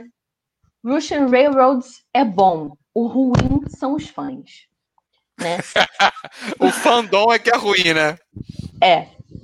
O jogo é maravilhoso. J. Cristo é gente fina, né? Os seus fãs é que são os merda, né? Exatamente. O, o problema é, é o Eurogamer. O problema é o Tem que acabar o Eurogamer. O Eurogamer tem que acabar. Ruim é a galera que fica lá jogando esse negócio e que se acha superior às outras pessoas porque faz 200 pontos na última rodada. É, essa galera que é insuportável. E, e, assim, essa galera é meio que atrapalha a quem está começando a jogar esse tipo de jogo e faz você perder a vontade de jogar. Assim, quando eu comecei a jogar esse jogo, e eu não lembro quem foi que me ensinou. Foi você, Paulo? Eu realmente não falar, lembro quem né, foi que me podcast. ensinou. Não, não foi eu, não. senão o pessoal do podcast vai ficar aqui. Quê? Hã? O que, que, que ele disse? Foi você, Paulo, vácuo. É. Foi você. Nossa, Paulo é grosso, nem responde a garota. Eu não lembro, eu não lembro quem foi que me ensinou. Mas a pessoa que me ensinou foi muito gente boa comigo. E a gente jogou acho que em três jogadores, e obviamente eu perdi, porque os jogadores experientes têm vantagem nesse jogo, não tem como. Conforme você vai conhecendo, realmente você é, evolui muito melhor, conhece quais são os tipos de ações que são melhores e tal. Realmente no início ele parece muito scriptado, realmente ele, é, você faz mais pontos mais para o final do jogo. É, mas conforme você vai jogando e conhecendo outros jogadores, não tem como fazer a mesma receitinha de bolo. Não tem. Porque as pessoas diferentes vão jogar de formas diferentes e você vai ter que se adaptar ao modo de jogo daquele outro jogador. Só que essa galera mais xiita, que, que se acha superior por jogar Bruxian Railway, esse jogo aí que a gente tem dificuldade de falar o nome, é, atrapalha os novos jogadores a aprender o, o jogo, porque ela, eles querem jogar só para ganhar e para se achar superior e tal, e isso acaba meio que fudendo o rolê. Mas o jogo em si é muito bom. É, é um jogo que não é, na minha opinião, dos mais difíceis é, para dos pesados, porque depois que você pega o jeito, é, as, a, as ações que você vai fazendo, elas são meio que repetidas, né? Porque compra aqui, compra aqui, compra ali, pega daqui, encaixa aqui, pega dali, encaixa ali. Não tem, não são ações complexas, né? O jogo não é complexo. Ele é difícil de ser, de você ganhar, mas ele não é difícil de ser jogado, né? Na minha opinião. É, e é um jogo gostoso, porque você vai vendo o seu, o seu desenvolvimento, conforme você vai construindo, né, construindo os trilhos de cores diferentes, você vê como está se desenvolvendo no decorrer do jogo. E eu, pessoalmente, acho isso muito gostoso. É ver que você conseguir visualizar o seu desenvolvimento. Tem uma excelente, é, uma excelente adaptação para o Board Game Arena também, ele tá muito bom no Board Game Arena, tipo, muito bonito e muito visual. Você consegue visualizar muito bem como é que tá o seu desenvolvimento no jogo. Gosto muito, pessoalmente gosto muito e queria que os fãs dele fossem mais legais.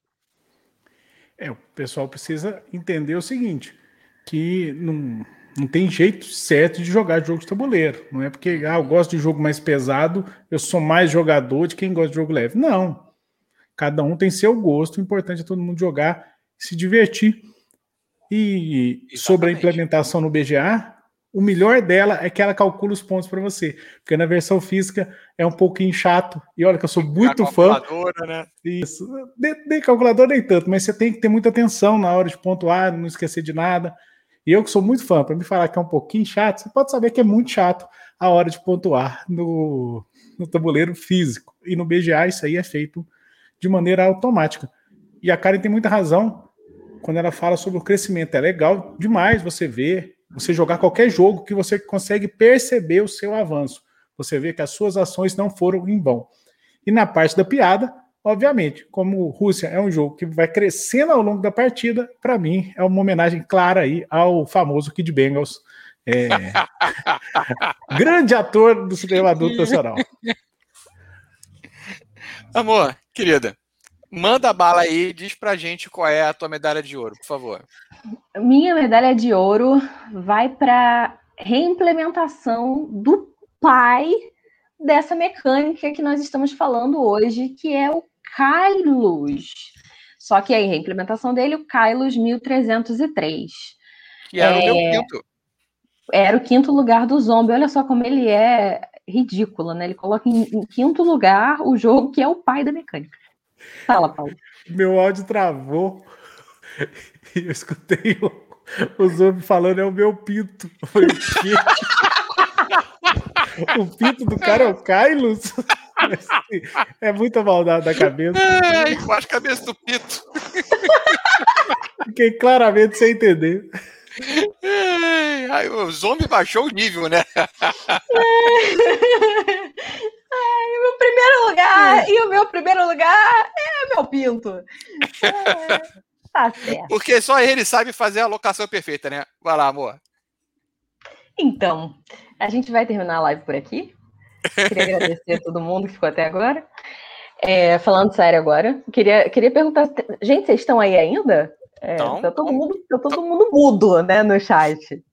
O pessoal um pode estar meio chocado, sim, mas o pessoal está aqui acompanhando. Enfim, é, por que o Kylos 1303 e não o Kylos pai de todos, né? Primeiro, para quem não sabia, o, o Kylos é um jogo clássico, é considerado o pai da mecânica de alocação de trabalhadores. É, é, do começo dos anos 2000, se eu não me engano. Se não me engano é, também.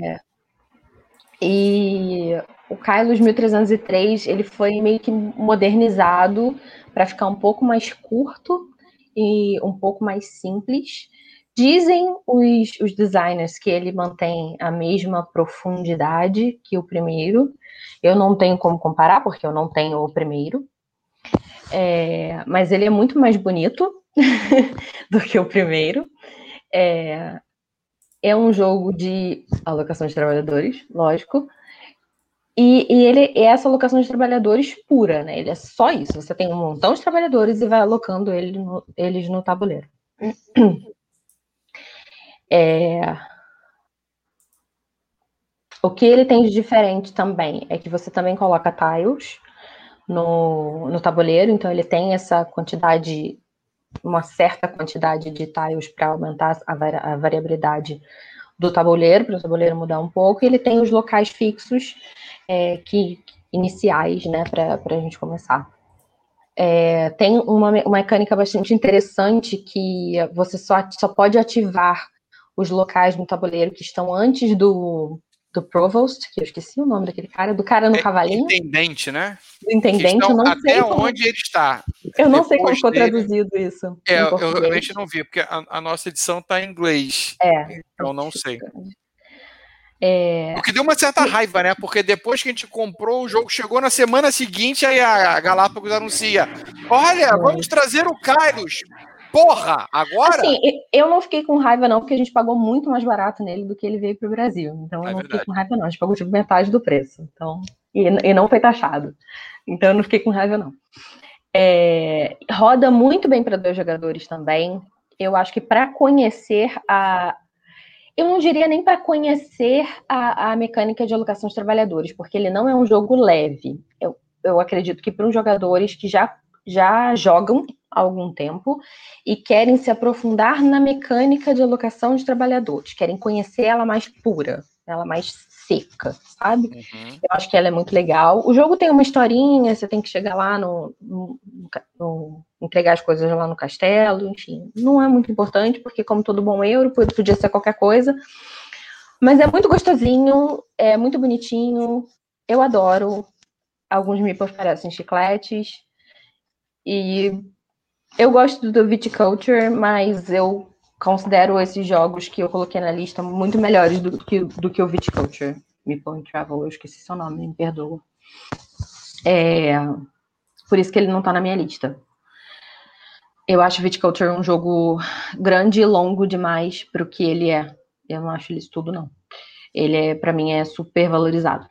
E o Kylos é isso, é o meu primeiro lugar, porque ele é o Kylos, porque ele é maravilhoso, porque ele é o pai dessa mecânica maravilhosa que nos dá os nossos euros maravilhosos e todos esses jogos lindos que o Ouve faz pra gente. E é isso. Paulo, e você, querido? Já teve a oportunidade de jogar o Kylos 1303?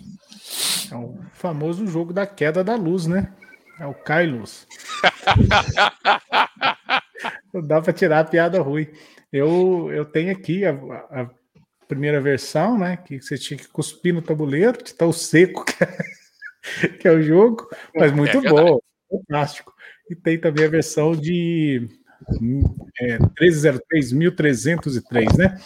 Isso. E, e eles fizeram algo que está acontecendo muito hoje em dia, que é a reimplementação, né? Deram aquela escovada na mecânica, deram aquela escovada no jogo, ajustaram o que precisa ajustar, simplificaram o que precisa simplificar para não ser extremamente burocrático e lançaram um jogo, uma nova versão que de repente, na minha opinião, vai atender melhor o público. Modernizaram o Kylos, da mesma forma que, que isso vem acontecendo com diversos jogos, né?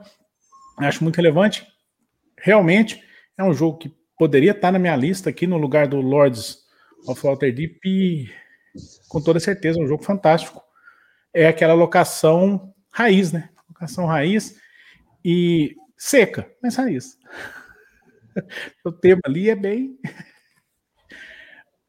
Acho que o zombie parou, zombie? Tá aí? Não, tô aqui, desculpa. Recebendo mensagem de cliente essa hora, ninguém merece. Tá mas... mas é isso, eu, eu acho eu ele não... um excelente euro, mas seco.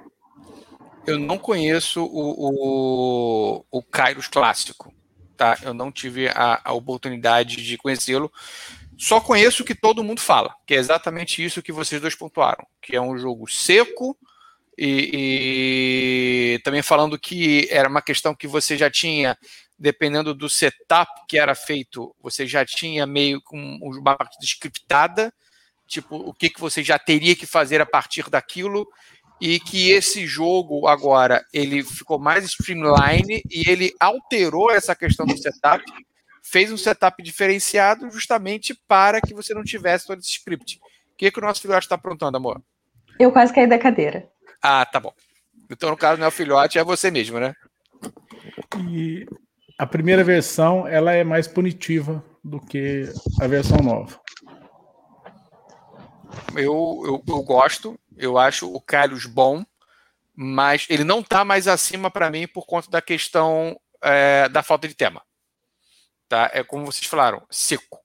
Tá? Ele, ele é isso. Tá? É a alocação do trabalhador, você tem uma linha, você tem que seguir essa linha, e é isso aí, no final de tantas rodadas, é, ou então, eu não me lembro se tem um número certo de rodadas, ou se tem algum, algum trigger de game. Agora realmente não me lembro. Mas alcançou esse objetivo, o jogo termina, conta ponto, e é isso daí. Então foi só isso assim que não, que não me fez é, galgar mais pontos com ele. É, Meeple Travel, cliente do Zombie, vai vir na live tentar alocar o trabalhador. Cara, é. É mais ou menos isso. Tá? E. Temático, né? Temático. Para fechar aqui, o meu primeiro jogador. Meu primeiro jogador. Tô louco. Isso, seu primeiro jogador, isso aí. É, você é sempre minha primeira jogadora, amor. Te amo. É. Uhum. Eu vou aí bem olhar quem está mandando mensagem essa hora, vai tomar um esporro já já. é cliente, amor, juro. Uhum. O meu primeiro colocado, o meu primeiro jogo de alocação de trabalhador é um jogo extremamente temático. É um jogo que, quando eu soube da existência dele, eu falei, eu quero isso. É um jogo que eu preciso ter. É, é um jogo que, cada vez que eu fui conhecendo, eu foi me agradando. Foi difícil comprá-lo. Foi uma das últimas cópias que estavam à disposição na Gen Con. E quando eu comprei o Abomination, Herdeiro de Frankenstein, assim, a minha cabeça explodiu. É um jogo maravilhoso. Ele é um jogo extremamente temático. O Zombie né? coloca esse jogo em toda a lista de euro.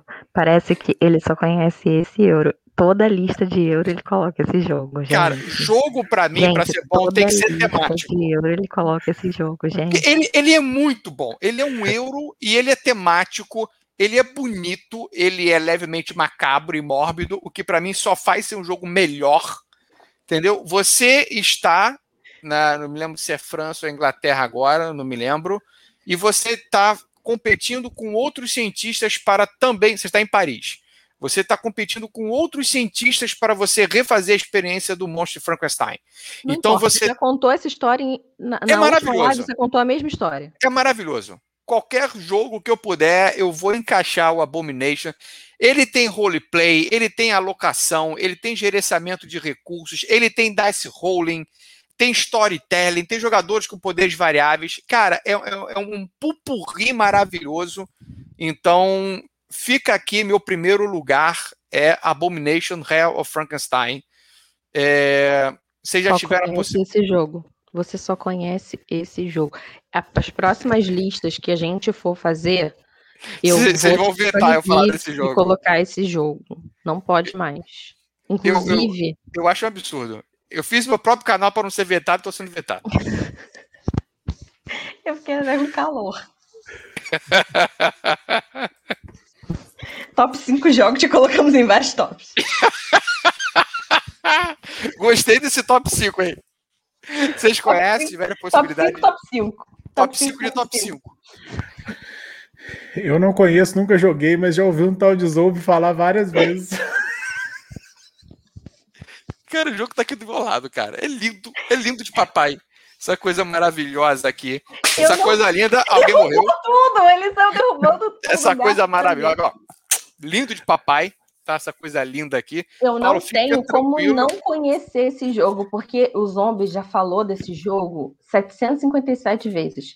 Todas as vezes que tem que falar de Euro, o Zombie fala de Abomination e de um, Ilha dos Dinossauros. Ele só sabe falar desses jogos, Abomination e Ilha dos Dinossauros. Ele fala dos mesmos. E... Ainda tem o cheiro maravilhoso de jogo novo. E todas as vezes que eu entro lá na sala, tá os mesmos jogos. Aí ele conta a mesma história, que ele quase não conseguiu comprar na Jancon, que ele tinha que comprar, que o jogo blá blá blá, não sei o que, não sei o que lá. Aí Calma, fala, ah, tá, então... tá ciúme de você, aí, tá? aí, ele conta que não é, porque alguma, alguma editora tinha que trazer esse jogo pro Brasil, mas não é não, qualquer não, editora. Não. E não dava, e não dava para trazer, porque isso, não tem um público. Tá. Deixa eu explicar. Eu. Mas isso, isso eu nunca falei. Eu vou falar. E não dá, mas também não, não daria, porque é, é, um negócio muito de nicho e é um jogo que teria que ser 16 mais ou 18 mais, porque ele é muito macabro, tem partes de corpos, é muito complicado, é muito difícil, não sabe se seria fazia, se faria muito sucesso por aqui. Ele é muito de nicho. Muito de nicho. Mas é um jogo muito bom. É um euro, mas é um euro muito temático. O Baby Shark perguntou quantas partidas eu tenho desse jogo. Eu acho que eu tenho umas 10 partidas dele, só que não foram todas que foram colocadas no, no aplicativo. Porque eu joguei várias partidas dele de madrugada na no Ludopatas e tinha acabado a minha bateria do telefone celular. Então eu fiquei de colocar depois e acabei não colocando. Sabe Ludopatas, Paulo? Não, se eu soubesse que ia citar o Ludopatas, eu não tinha nem vindo, né? Aí, porra, moça, tu me fode, caceta. Pô, mas todo mundo tira onda de ludopadas comigo aí? Não. Mas fica é tranquilo mesmo... que eu vou levar na Covilcom. É o mesmo jogo e a mesma piada. eu tô num déjà vu aqui. É, é, é o dia da marmota. É o dia da marmota. Uh, tema de live: jogos que mais gostamos são jogos que mais gostamos? Sim. Que mais jogamos. Ah, são os jogos que mais jogamos. Sim, acaba que é mais ou menos isso. Não. Não. No meu caso, um eu forço. No, no meu, meu caso, caso, não. Eu Você tento. força pra caralho. Eu tento. Os jogos que eu mais gosto, eu tento jogar mais vezes, com certeza. Eu força pra caralho. Eu não tenho opção. Eu, infelizmente, eu fico chateado de eu não conseguir. Quer dizer, chateado, não dá pra ficar chateado. Mas eu gostaria de jogar os jogos que eu mais gosto, gostaria de jogá-los mais vezes. Eu Como também. a gente tem que conhecer vários outros jogos e coisa e tal, infelizmente, né, a alocação de tempo de gerenciamento fica um pouco né, travado aqui. Uh, bom, vamos então pro. Vamos então pro, pro, pro finalmente? Vamos, vou tirar a dúvida. Galera, eu gostaria de agradecer muito a vocês que estiveram nos acompanhando até agora, essa live de 1 hora e 40. Gostaria de agradecer imensamente a os nossos queridos convidados, Karen, do Tem Tabuleiro, Paulo, lá do Covil. Amor, aproveita o espaço, faz uns abajinhos. Uh, uh, aproveita o espaço, faz uns aba... Eita, faz um jabá. Tá travado hoje aqui. Gente, desculpa. Eu tô muito sem noção hoje. É, eu acho que eu tô com sono, tenho certeza. Já vou ser gêmeo. Tenho certeza, amor. É, eu tô lá no arroba tem tabuleiro. Ultimamente não tô postando muito, porque esse país tá um caos. Mas estou sempre com arroba Leandro underline zombie no Instagram também. E também estou por aqui na Mipo TV, quando me dá na telha. E quando o Paulo me convida, também estou lá no Covil. E também estou nessa logo maravilhosa aí que o Zombie colocou, na cor certa que o Danilo fez, mas não deu tempo de eu colocar aqui nessa página. E muito obrigada pela atenção de todos. Vocês são muito maravilhosos. Desculpa eu estar sem lançar hoje, viu? Mamãe ama vocês. Paulo, querido, por favor. A... Bonita arte, hein? Acertou. É, essa aqui do, da logo ficou bonita, né? Danilo. Ela tá errada, não é essa cor que era para aplicar no cinza. É, você só me mandou essa, né, amor? Porque. Ai, Leandro. Acontece nas melhores famílias. Exatamente. Vai lá, querido, por favor, Paulo. Agradeço ao Zombo pelo convite, a Karen por, por me aturar, o Zombo por me aturar também, né? Porque no final todo mundo tem que me aturar um pouquinho. Imagina que sempre prazer. A gente cansa. Eu e... não peço desculpa de não tê-lo chamado antes, cara, porque realmente já estava para ter te convidado há muito tempo. Não, eu Na verdade, a gente agradecer. chamou antes, é porque a gente esqueceu mesmo no dia. Não, e eu quero agradecer ao DBGE que faltou para possibilitar a minha vinda hoje, né? Obrigado aí, pô. Carrega a gente. E é. agradecer o pessoal todo que está aí acompanhando. Olha, quem quiser acompanhar aí o trabalho do Covil, aqui na Twitch é Covil na Twitch, porque claramente alguém pegou o Covil dos jogos e não devolveu. Então ficou Covil na Twitch. É, é o filho da mãe, né? Que nem o cara que pegou Leandro Zombie. Porra! Pra quê, né? Que gratuito, cara! pra quê? É muito amor, eu acho que é amor. Só pode ser amor. E... A gente torce para ser amor e não ódio, ah, né? Exatamente. Eu não vejo outra explicação. Lá no, no Instagram, é arroba Jogos, porque eu esqueci de digitar o doce. Aí a burrice foi mais minha mesmo.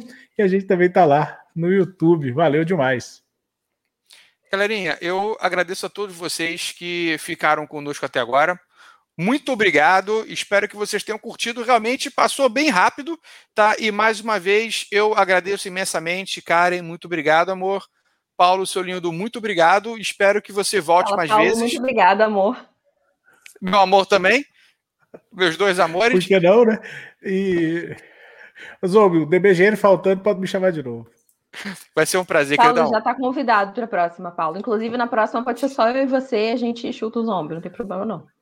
Aí vi vantagem. Coitado dele. Galera, vamos ficando por aqui antes que eu seja chutado antes do final do meu próprio programa. Vamos ficando por aqui, Sirinos. Valeu, muito obrigado, galera. Um beijo para vocês. Tchau, tchau. Até mais.